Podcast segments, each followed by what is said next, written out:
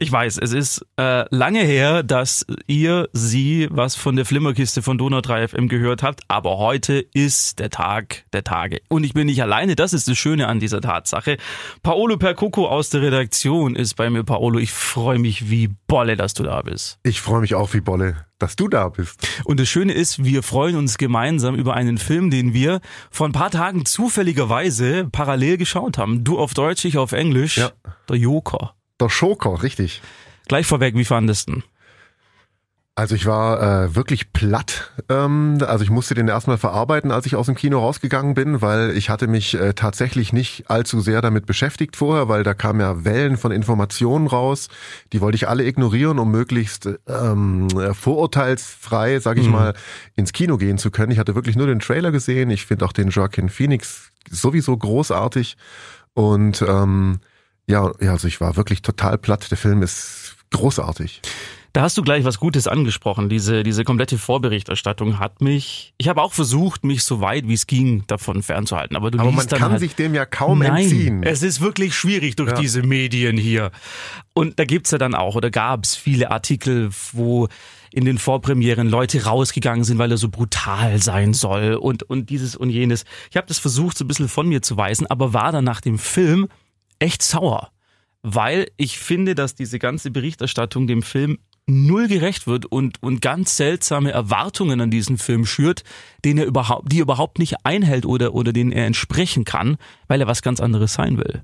Also gerade diese Brutalität. Fandest du ihn jetzt übermäßig brutal? Ich meine, der ist ab 16 bei uns freigegeben. Also ich fand ihn äh, nicht äh, auf eine banal blutige Blutschlachtweise heftig hart, brutal, Kein wie man das dann erwartet, wenn man sowas liest oder diese Vorberichtssachen da hört, die man sich kaum entziehen kann. Aber es war eine unglaublich krasse äh, psychische äh, Gewalt in dem Film. Also kann ich schon verstehen, dass da Menschen rausgegangen sind, weil ich saß wirklich auch zwischendurch da und dachte so, boah, also jetzt, puh, Junge, weißt du, und mhm. das waren nicht die, äh, ja gut, doch, die blutigen Szenen auch, aber es waren ganz viele so ähm, ich würde mal sagen, als wir noch jünger waren, in den 80er, Anfang 90er Jahren, ja. da wäre dieser Film auf dem Index gelandet. Der ja. wäre nicht ins Kino gekommen, weil der ist wirklich, also ich finde, er ist schon an der Grenze, aber es ist äh, nicht so hart, wie man dann erwartet. Vor allem das abgebrühte Jugendpublikum, mhm. da kommst du bestimmt auch gleich drauf, die sich die Marvel-Filme alle reinziehen, die sind ja schon was ganz anderes gewohnt. So, die ähm, die erwarten eben die Blutschlacht, kriegen die nicht und gehen nachher raus und denken sich, ja, bis ich war mit meinem Sohn drin, der ist mhm. 19, also der fand ihn jetzt nicht so hitverdächtig. Ja, ja. Er kennt auch den Joker ganz anders aus mhm. den Comics, daher kenne ich ihn auch weniger. Also ich war völlig fertig und platt und er so, ja, so, jetzt, ich habe eigentlich schon was anderes erwartet. Also um das auf den Punkt zu bringen.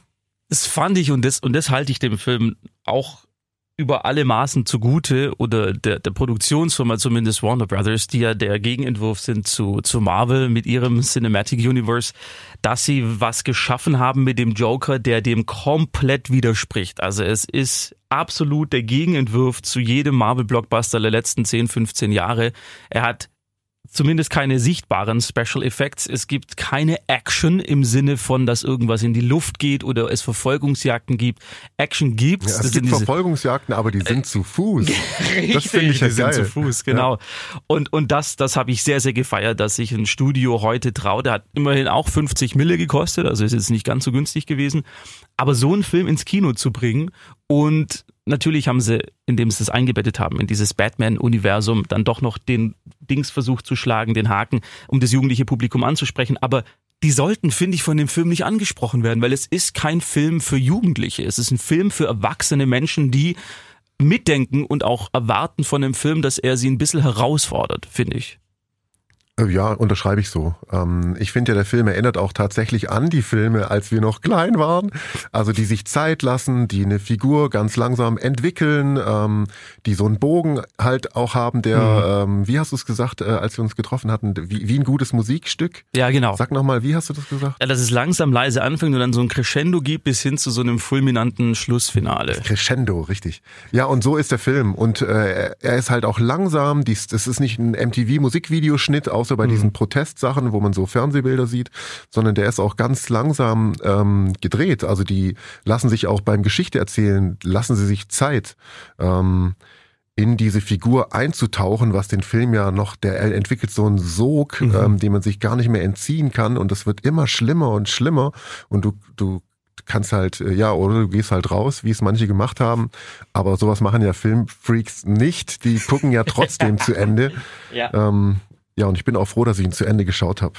Also ganz kurz die Geschichte für die, die es noch nicht mitbekommen haben. Es geht grob gesagt um Arthur Fleck, der Joker, gespielt von Joaquin Phoenix, der eigentlich ein sehr, sehr tristes Leben führt. Er lebt mit seiner Mutter zusammen im, äh, in Gotham der 80er Jahre.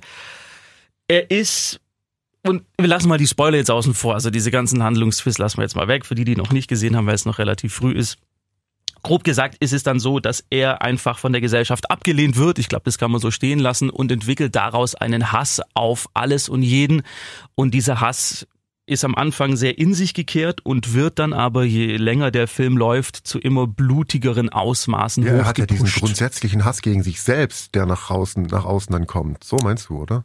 Das auch, genau. Also ich, ich finde schon, dass er, er wird ja auch, ähm, er liebte seinen Job. Also er ist Clown, den man, den man mieten kann und er ist dann auch auf Kindergeburtstagen und ich habe schon so empfunden, dass er da Bock drauf hat auf diesen Job, dass er ja, den mag. Ja, das ist so sein Lichtblick. Genau. Sein einziger irgendwie, ne? Und der wird ihm dann genommen, weil er dummerweise eine Waffe mit sich trägt. Interessanter Punkt auch, den ich nachher noch kurz aufgreifen will mit dieser Waffenthematik. Und daraufhin seinen Job verliert und dadurch wird diese ganze Spirale, diese Abwärtsspirale für ihn persönlich und für seine Umwelt eigentlich erst so in Gang gebracht. Wie fandest du, und das wurde ja auch im Film ein bisschen vorgehalten, dass es den, den Joker, der ja ein sehr negativer Charakter ist und auch Sachen macht, die gegen das Gesetz sind, sprich Menschen töten, ein bisschen glorifiziert wird. Fandest du das auch so? Das fand ich so, aber das weiß ich jetzt wiederum von meinem Comic äh, lesenden Kind oder erwachsenen Sohn mittlerweile auch. ja. ähm, der ist äh, in den Comics auch äh, irgendwie so eine Mischung aus Held und äh, und also so zwischen gut und böse irgendwo mhm. angesiedelt und wird da auch glorifiziert als, also ist so wie im Film tatsächlich. Und ähm, dazu ist mir dann auch eingefallen, dasselbe ist ja, also gerade in diesem DC-Universe mit Batman und Joker, mit Batman genauso. Der mhm. ist in den Comics auch, ist der jetzt böse oder ist der gut? Da gibt's kein Schwarz-Weiß. Und äh, deswegen, ja, wird er und das ist auch in Ordnung. Und ähm, ich hatte mich vorweg äh, an der Kinokasse im schönen Xinedom mit einem Kollegen oder mit einem ähm, Mitarbeiter, äh, also einer, der da gearbeitet hat, unterhalten. Ja. Und der meinte, ich will den Film nicht sehen, denn der Joker ist böse und ich möchte nicht einen Film sehen, wo ich nachher denke, ah, vielleicht er doch gut. Und äh, das ist äh, das ist der Fehler. Also im DC-Universe ist es nicht wie bei Marvel, die sind gut und die sind böse oder wie im klassischen Hollywood-Popcorn-Spielfilm. Ja, ja gut, böse, schwarz-weiß, grün, blau, rot, gelb, sondern da, da vermischt sich das, da gibt's Grauzonen. Und das ist ja auch das Großartige an diesem Joker-Film. Ähm, und da bin ich vor, ich schweife immer so schnell aus, das wollte ich vorher sagen, dass der eben auch erinnert an diese Filme aus den End 70 Anfang 70ern, End 70ern, Anfang 80er, mhm. dieses New Hollywood, wo diese goldene Ära vorbei war, mhm. wo alles schwarz-weiß war, gut, böse, Held, und, äh, und Bösewicht, da fing das ja an, gerade eben mit Filmen, da hatten wir es auch kurz von, wie zum Beispiel Taxi Driver ja, absolut. Oder, oder Streets of New York oder wie er heißt, also die ersten ja. von Scorsese, wo sich das vermischt hat. Da gab es plötzlich keine Helden mehr, sondern da war der Held, war, ist der, war der jetzt, ist der jetzt der Böse oder ist es der Gute? Da fing das an, sich zu vermischen. Also ist der Film auch gleichzeitig irgendwie so eine Verneigung an dieser Ära äh, dieser New Hollywood Filme. Wie Taxi Driver zum Beispiel. Und ich fand. Ähm, Was war nochmal deine Frage? Entschuldigung. nee, alles gut. Findest du, findest du, dass er zu sehr glorifiziert so, wird? Oder hast war's. du da ein Problem damit, dass der Joker, der Hauptcharakter, eigentlich ja der einzige, den wir wirklich kennenlernen in diesen 120 Minuten, so dargestellt wird, dass man unter Umständen Sympathie mit einem mit einem Bad Guy haben kann oder muss. Ja, das war, äh, ich habe mich ja darauf eingelassen und das so in etwa erwartet, aber es ja. ist dann schon echt strange, weil der Typ ist ähm, ein Arschloch, ja. ein richtig krankes so. Sagst ähm, es ist der Podcaster, darfst du sagen. Okay, also äh, der Arthur Fleck ist leider ein richtig krankes Arschloch, ja. also wirklich ganz krank. Ähm, aber je mehr sich diese Figur entfaltet und du, je mehr du über ihn erfährst, warum er so geworden ist, desto mehr empfindest du einfach als, als äh, empfindsames äh, menschliches Wesen mhm. ein Mitgefühl und daraus eben auch irgendwie ein Mitleid. So, der tut dir wirklich, also der tut einem echt leid. Nur ist er halt wieder an vielen oder an manchen Stellen im Film überschreitet er trotzdem Grenzen, die er nicht hätte, das hätte er nicht machen müssen. Und da ist dann wieder so, okay, er ist wirklich doch ein echt ein kranker Kerl so. Also das ist ein sehr gemischtes Ding. So ähm, und das ist super. Das, wenn ein Film das schafft äh, mit seiner Hauptfigur, das ist grandios. Also tolles Buch auch. Vor allem, genau, vor allem im Comicfilm, wo ja, wo ja diese holzschnittartige Einstufung in Gut und Böse, sie ja, aber Marvel, das ist, ja, das ist DC einfach anscheinend, wird, ja. sagt mein Sohn. Also da ist es so. Das ist cool, ähm, das ja. mag ich sehr. Ja.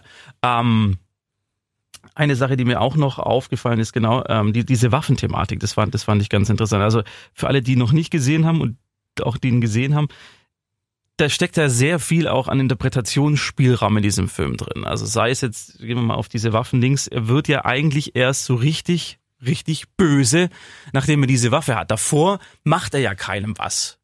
Also er, er ist, er ist nicht, das ist auch noch ein, ein, schöner Aspekt, fand ich, er ist nicht gemein zum Beispiel zu seinen Mitmenschen.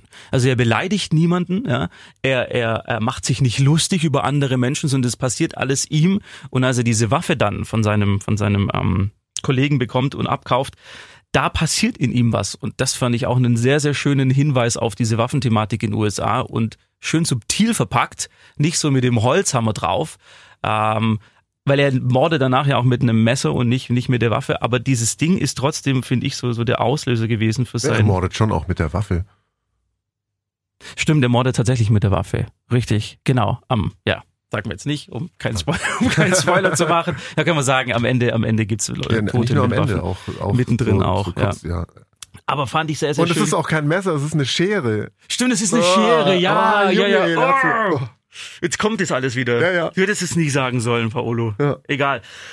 Und, und ganz ehrlich, schauspielerisch, also ich habe auch bin immer skeptisch, wie gesagt, wenn so Vorschusslorbeeren abgegeben werden, so ja, der neue Oscar-Kandidat und räumt alles ab. Aber fucking Joaquin Phoenix ist ein Gott in dem, was er in diesen zwei Stunden abliefert. Ja.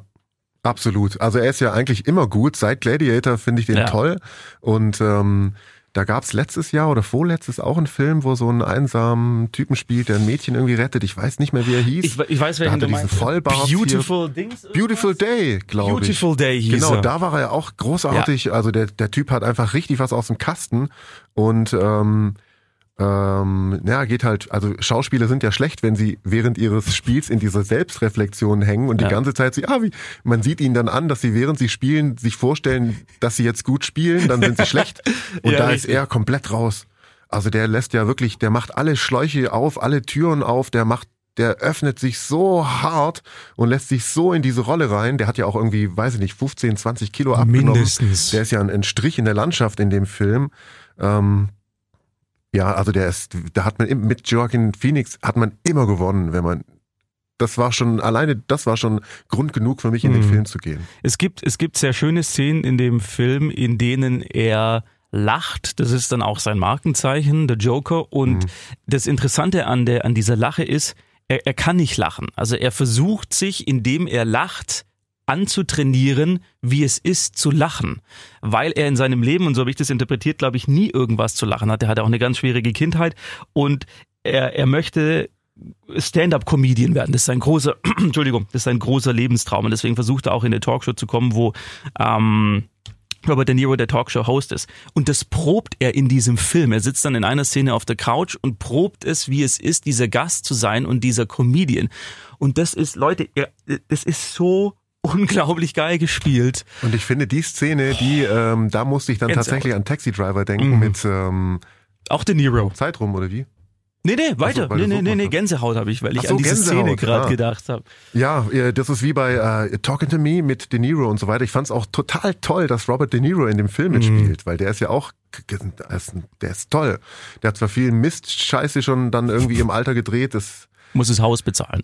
Er muss wahrscheinlich seine Villa, ja richtig, wahrscheinlich so. sein Riesenhaus, ja gut, wie auch immer. Und äh, da ist er aber wirklich wieder ganz äh, toll, wenn auch nur in der Nebenrolle. Fand ihn gut in dem Film. Ja. Also alle, also das ist ja, das es konzentriert sich natürlich komplett auf den Joker. Also er ist in jeder Szene zu sehen. Es gibt, glaube ich, keine Szene, wo er nicht zu sehen ist. Und, und das finde ich auch genial, dass es von einem Regisseur kommt, der bisher so Sachen wie The Hangover, ähm, Road Trip, äh, Old School gemacht hat, Ah ja, Todd okay. Phillips. Also nur Komödien und mit dem hat er jetzt irgendwie seinen ersten Dramafilm abgeliefert und das ist gleich so ein Brett geworden. Eine Sache, auf die ich auch noch ganz kurz zu sprechen kommen will, ist die Musik. Oh ja, das, ich, ich stehe auf Sinatra und Send in the Clowns ist Mhm. einer der tollsten Tracks von ihm, die man ja so eigentlich gar nicht kennt. Und äh, der wird kr- krass eingesetzt in dem Film, falls du das meinst auch. Unter anderem, du hast gestern auch noch was gesagt, was dich so fasziniert hat an dem Film. Als ich im Studio stand, die Sendung gemacht habe und Ah, wie er sich bewegt. ja, genau. Ja, Dieses Tanzen. ja, dieses äh, angsteinflößendes und trotzdem schönes Tanzen. Das trifft auch die Rolle ganz gut, ja. ist völlig irre. Ja. Also er bewegt sich wie in einem Ballettstück und, und das ist aber so, so, so verdreht irgendwie, wenn man seinen Charakter kennt, dass es eine ganz seltsame Wirkung hat. Mhm. Und ich habe ich hab vorhin noch ein Interview gesehen mit der, mit der Komponistin, deren Namen ich jetzt vergessen habe. Das ist ein ganz kompliziert, ist auch egal, das ist eine Frau.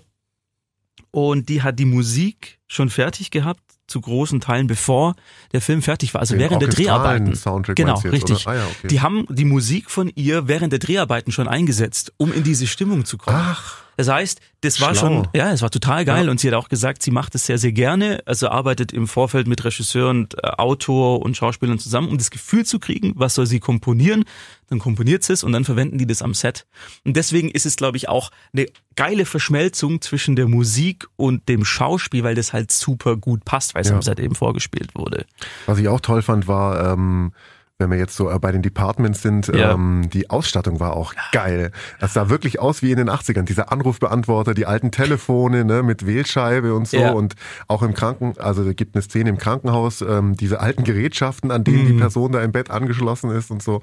Ähm, die Autos, äh, alles. Also der hat auch, der Look ist auch geil. Mhm. Ach, und das was, der war auch, ähm, auch diese reingebauten Sachen, dieses äh, Lunatic, wie heißt es? Arkham Asylum. Ja, diese Irrenanstalt die von Gotham, Irrenanstalt, die Szene, richtig. wo er davor steht und dieses Riesenteil, da, da, also, da, da kriegst du ja, also der macht, äh, das war bedrückend faszinierend irg- irgendwie so. Und ich glaube auch, dass da ganz viel Geld vom Budget reingeflossen ist in diese Ausstattung. Ja, und in die ähm, Visual Effects. Ja, weil du siehst sie man nicht. sieht. Ja, richtig, ja. Also es ist ja alles, die mussten ja alles irgendwie vor, vor Greenscreen oder zumindest Teile drehen, um dieses 80er-Feeling irgendwie rüberzubringen. Aber das siehst du nicht, weil diese Welt ist so, so faszinierend Ja. und so düster und so geil. Also ja, also wir sind Ja, und äh, begeistert. aktuell auch wieder eine, ähm, nicht nur die Waffenthematik, ähm, sondern auch diese Protestnummer, die da läuft. Sehr gut. Das ist ja im, im, im, äh, im Grunde eine Mischung aus Fridays for Future, Klimaaktivisten, Mhm. Extinction Rebellion, wie sie jetzt heißen. Und, äh, und was es da noch so gibt, äh, das wird ja eigentlich auch aufgegriffen in dem Film. Da gibt's ja eine große Protestwelle, die quasi, naja, ihn dann irgendwann so auch, auch, auch anschiebt. Da verrate ich jetzt nicht zu viel mit, oder? Nee, passt. Und hier würde ich jetzt einen also er hat Schritt viele machen. aktuelle Anleihen. Genau. Ja, Hier äh, würde ich jetzt, Anspielungen. Entschuldigung? sag nochmal. Er hat auch viele aktuelle Anspielungen. Absolut. Und ich würde jetzt hier einen Schnitt machen für alle, die die nicht weiterhören wollen, weil wir jetzt gehen wir ein bisschen in Spoiler noch kurz rein. Oh, gern. Äh, dann können wir nämlich offener reden. Äh, die anderen schalten ab. Schaut euch den Film an. Er ist Unbedingt. wirklich gut, gut geworden. Außer ihr seid zart beseitet, dann lasst's bleiben. Und ihr erwartet Marvel Blockbuster, dann lasst auch bleiben. Bis zum nächsten Mal, nächste Woche. Und jetzt können wir spoilern. Okay, Hau jetzt können wir raus. spoilern. Ähm, was ich ganz toll fand, ist auch diese äh, multiple Persönlichkeit, die immer mehr Richtung Ende so rauskommt, dass viele Dinge, die ihm passiert sind, er sich eigentlich nur sind, er sich nur eingebildet hat, wie zum Beispiel die äh, die die Affäre mit seiner Nachbarin. Ist es denn nur? Ist nichts, ja klar. Er kam mal später, ist er dann zu ihr zur Tür rein, die war offen und dann kommt die Frau da raus und sagt, ja, ich weiß, können, Sie sind doch der Nachbar und dann sieht man da sogar einen Rückblick mit den Szenen, wo er mit ihr ist, die man vorher gesehen hat und dann quasi die ohne. Also er saß da eigentlich alleine, er war alleine bei dieser Stand-up-Show, er saß alleine bei seiner Mutter im Krankenhaus. Und äh, das fand ich toll. Und da habe ich mich dann gefragt vor, wo du auch das mit der Polizei, äh, mit der Waffe gesagt hast, dass äh, ich, also es, er kriegt doch im Film sehen wir, ähm, wie er die Waffe angeboten bekommt von seinem Clownfreund. Genau. Später heißt es dann aber von seinem Chef, äh, dass er die Waffe von seinem Freund, dass er ihn gefragt habe, ob er die Waffe kaufen kann. Wir wissen nicht, was jetzt richtig ist, weil er kommt, dieser Freund kommt ja später zu ihm nach Haus mit Blumen und dem kleinen, Genau. äh, dem, dem, dem Kleinwüchsigen, Ja. der dann mit dieser Schere, also einer von beiden, und so weiter. Wir wissen nicht, ob er jetzt selber nach der Waffe gefragt hat oder ob der ihm die gegeben hat. Wissen wir gar nicht. So, das finde ich geil, wenn sowas offen bleibt, weil der Typ halt totales ähm, Persönlichkeitsstörungsbild hat. Auch das so. Ende. Das Ende ist, finde ich, komplett offen. Wir wissen nicht, er ist am Ende in, äh, in der Nervenheilanstalt, trifft dann auf eine Therapeutin und wir sehen ihn nach der Unterhaltung mit ihr nur, wie er über den Flur läuft und hinter ihm sind rote Fußstapfen. Also ja, ja. hat er sie umgebracht, hat er sie nicht umgebracht? Wenn ja, also wenn es wirklich Blut ist, hat er sich das nur vorgestellt oder ist ah. es in echt passiert? Ja, wer weiß. Man weiß es nicht, ja. weil er, die, also die letzte Einstellung im Film ist, dass er nochmal so eine, so eine Tanzgeste macht und für mich hat es komplett als Triumph gegolten. Über, entweder über das Böse, was er in der Gesellschaft sieht, vielleicht auch die Therapeutin, oder einfach im Sinne von, hey, guck mal, ich bin viel besser als ihr alle zusammen. Hm. Und das weiß ich nicht, ob das nur in seinem Kopf war oder ob es tatsächlich echt ist. Und das fand ich eines der schönsten, vielleicht sogar das geilste Ende dieses Jahr im Kino, oh, okay. dass es so komplett offen ist. Weil eben so viel im Vorfeld schon angelegt wird, dass wir nicht wissen, was sehen wir, ist echt und was ist eigentlich nur seine Fantasie. Ja. Hast du es anders gesehen? Äh, nö, ich habe mich nur mit dem Ende jetzt so nicht so befasst. Mir war das dann eher so im Rückblick auf Szenen, Szenen im Film, dass ich mich gefragt habe, was stimmt denn jetzt da? Weißt, wir wissen ja hm. quasi im, im, im Endeffekt auch nicht, äh, Ah, wohl doch, überfallen und mit dem Schild zerschlagen. Das, ja, das, das ja, ist schon ja, passiert, glaube ich, ja. Wie war das Publikum bei dir drauf? Ähm, es gab ein paar Szenen, ähm, wo, also es war voll, Kino mhm. 1, das ganz große oben, waren nur drei, vier Reihen nach unten raus Krass. noch äh, frei. Und äh, bei ganz harten Szenen, zum Beispiel, wo der äh, Clownfreund mit der Schere zermatscht mm. wird und nachher der kleine, der kleine, der Kleinwüchsige quasi so äh, wird jetzt, dass er ihn gehen lässt und der nicht an diesen Tür, Türschlossdinger rankommt ähm, da war ich total angespannt und dachte, boah, fuck. Und, und in dem Moment lacht's halbe Kino. Bei mir auch. So, und das, das fand ich so gar nicht, überhaupt nicht lustig, weißt. Ähm, da frage mich, ob die da was rausgelassen haben. Oh, jetzt können wir endlich mal lachen, weil es mhm. so spannend war. Oder ob, ob äh, mein, mein Humorzentrum liegt halt da woanders irgendwie. Lustige, genau, ähm, das war also, bei uns auch so. Das Publikum ging mit, du hast schon zwischendurch so, oh, oh, aber äh, grundsätzlich blieb's still, weil der ja so spannend ist, um kurz das zu Ende zu sagen. Was mich, was mich interessiert hat, war vor allem am Anfang, weil ich wusste auch nicht, wie er ist. Ich wusste nicht, dass es so ruhig ist. Aber mein Kino war auch äh, fast ausverkauft, bis auf vorne eine Reihe. Ähm, dass die Leute echt mitgegangen sind und das haben passieren lassen. Man hört ja immer heute im Kino, da wird gern gerauschelt und, und gelacht und Handys gehen an. Nichts, null. Es war wirklich, war komplett still. Handys sind in der Tasche geblieben und, und das war für mich auch eine Qualität dieses Films, dass es sich so sehr auf den Zuschauer, das Publikum überträgt, dass man da wirklich gebannt zwei Stunden lang zuguckt, was passiert jetzt mit dieser Person da? Ja. Gut. Ansonsten, hast du sonst noch eine Szene, wo dir auf, wo, wo, wo du sagst, boah, das war einfach. Also richtig. die heftigste Szene für mich ist die, als er in der Talkshow dann drin ist und, ähm, und den Host erschießt. Mhm. Robert De Niro ist Robert der Host. Niro, er wird ja. eingeladen also, in diese das ist, Show. Das explodiert so schnell, so von wegen, ähm, also man sieht's ja schon irgendwie kommen und denkt sich, das könnte jetzt passieren. Äh, aber dass es dann wirklich passiert, so ähm, und man mag De Niro ja irgendwie mhm. alleine, weil man so das Gesicht, man kennt den Schauspieler, wie, wie der da plötzlich äh, das Blut nach hinten aus seinem Kopf spritzt und er so, so da äh, tot in seinem Moderatorensessel drin sitzt. Äh, das fand ich echt richtig brutal. Das hat mich richtig, das hat mich echt geschockt. Plus, mich hat der, der Monolog von ihm davor auch noch mitgerissen, wo er seine Begründung abliefert. Er wird eingeladen in diese Show, weil er in einem Comedy-Club ein, ein paar Wochen oder Tage davor aufgetreten ist. Das äh, wird dann in dieser Sendung vor dem, vor dem Fernsehpublikum eingespielt und er kann halt einfach keine Witze erzählen. Das ist das Ding. Also er lacht immer an den falschen Stellen und es ist ein kompletter ver, ver, ver, geigter Auftritt. Und das wird eben von Robert De Niro in dieser Sendung vorgeführt und deswegen wird er eingeladen. Er denkt aber, er ja, wird weil, eingeladen, weil er, weil er so ein toller Comedian ist. Man macht genau. sich über ihn lustig. Richtig. Ja. Und, und das, das thematisiert er auch. Und er sagt dann auch, hey, ihr habt euch immer über mich lustig gemacht. Jetzt mache ich mich mal über euch lustig. Und da kommt dieser ganze Hass auf seine ja. Umwelt so zu tragen. Genau. Und das war, das war wieder dieses Ding, wo ich dann in dieser Diskrepanz stand zwischen, hey, ich kann dich verstehen, weil die Leute einfach um dich rum alles Arschgeigen sind. Genau, und der Punkt, wo man es dann nicht mehr versteht, ist, wo den Typen in sein Gesicht schießt. Genau. Da ist halt Schluss, weißt Genau. das, das macht man nicht. Nein. Weißt Und, ja. und das fand ich so genial und das ist so gut inszeniert. Richtiger Und, Schockmoment für mich war das. und das ist für mich vorhin, als ich diese, diese äh, Metapher mit diesem Song, dieses, dieses Finale dann, Ja. wo dann, wo das dann so am Ende quasi ist Ja. und dann flacht es noch so langsam ab. Also echt Hut ab und ich. Wie viele Filme hast du dieses Jahr gesehen, Paolo, Oh, ungefähr? Ja, nicht so viele wie üblich, aber Sag mal so eine Hausnummer. 5, 50, 2000. äh, zehn vielleicht. Wie würdest du ihn einschätzen? Also es ist auf jeden Fall einer der besten dieses Jahr, Mhm. absolut. Aber vielleicht sogar der beste. Also ich habe ja den, den Tarantino, den neuen, auch groß gefeiert. Ja, genau. The Once Upon a Ähm, Time in Hollywood. Die spielen in einer ähnlichen Liga, Ja. auch wenn sie ganz andere Filme sind, finde Ja. ich, vom, vom, vom, äh, was einen wirklich guten Film ausmacht. Ja. Bin mir da noch nicht so ganz sicher, welchen ich jetzt da besser finde. Bei mir ist es. Ich habe mit Midsommar noch nicht gesehen. Nee, ich auch nicht. Den, den möchte ich noch sehen, weil der auch so gehypt wird. Ähm, den muss ich noch gucken. Aber der Joker auf jeden Fall für mich als, als Gesamtkunstwerk, Schauspiel, Musik, Kamera, äh, Schnitt auch, wie lange teilweise die, die Einstellungen stehen gelassen werden, wo ein anderer Film schon längst weggeschnitten hätte, weil sie sagen, oh, das langweilt die Leute. Nein, Und das sind die Stellen, wo die Jugend auch raus ist. Genau. Und das ist so, Entschuldigung, kurzer Rant. Ich finde es so schade, dass die, die unter 18-Jährigen, sage ich jetzt mal ganz pauschal, nur noch auf dieses Schnittgewitter konditioniert werden durch Filme, durch Serien und dass die Aufmerksamkeitsspanne so gering ist, dass du dir das gar nicht mehr leisten kannst, als Filmemacher einen erfolgreichen Film zu machen, der einfach langsam erzählt wird.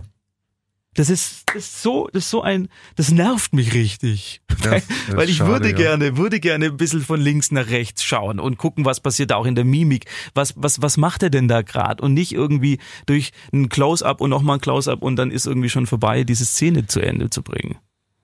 Tja, Haben wir die Macht nicht, Paulo, müssen wir selber Filme machen. hm, genau. Ansonsten, ähm, Ja, irgendwas hatte ich noch im Kopf, aber ich habe es jetzt vergessen. Deswegen Das ist schade. Ach so, die Anspielung mit äh, der kleine Bruce Wayne Ja. und äh, dass die Wayne-Eltern dann im Film auch erschossen werden aufgrund der Bewegung, die er mehr oder weniger gestartet hat, fand ich fand ich gut. Ach so und genau ähm, noch dieses Teil mit Hm. ähm, ist er jetzt besser als Heath Ledger? Ist er besser als Jack Nicholson? Was sagst du? Ich sag, man sollte in diesem Fall jeden Einzelnen für sich stehen lassen und nicht vergleichen. Genau, ja, sehe ich genauso. Ist ein ganz eigenes, großartiges Teil.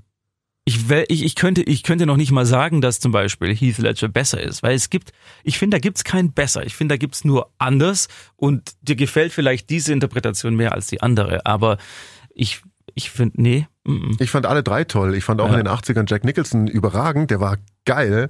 Ähm, dann kam Heath Ledger, der war auch Oberwahn, aber nicht besser und nicht schlechter und das gleiche sehe ich jetzt hier genauso. Es ist einfach eine ganz eigene Figur, die der ähm, großartige Schauspieler da Mhm. kreiert. Vor allem, weil, weil der Heath Ledger ja in eine ganz andere Geschichte eingebettet war. Da ging es ja nicht um ihn, sondern da ist er ja nur Teil Ja. dieses Batman. Da geht es ja eigentlich um Batman. Genauso in dem, in dem Tim Burton-Film mit Jack Nicholson ist auch.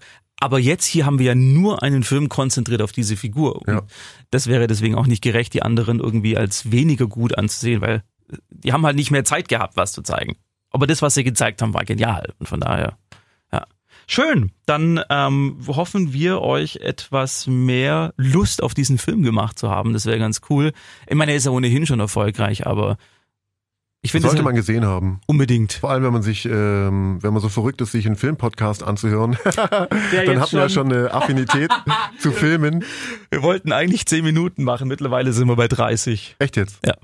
Okay, also schaut euch den Film an. Es lohnt sich sehr, wenn ihr an Film interessiert seid und an der Filmkunst überhaupt anschauen. Das war das letzte Wort. Wir hören uns nächste Woche wieder. Bitte unbedingt abonnieren, dann wir versuchen das jetzt wieder in Regelmäßigkeit hier zu machen. Im besten Fall mit Paule. Und mit Magge. Super. Tschüssle. Tschüss.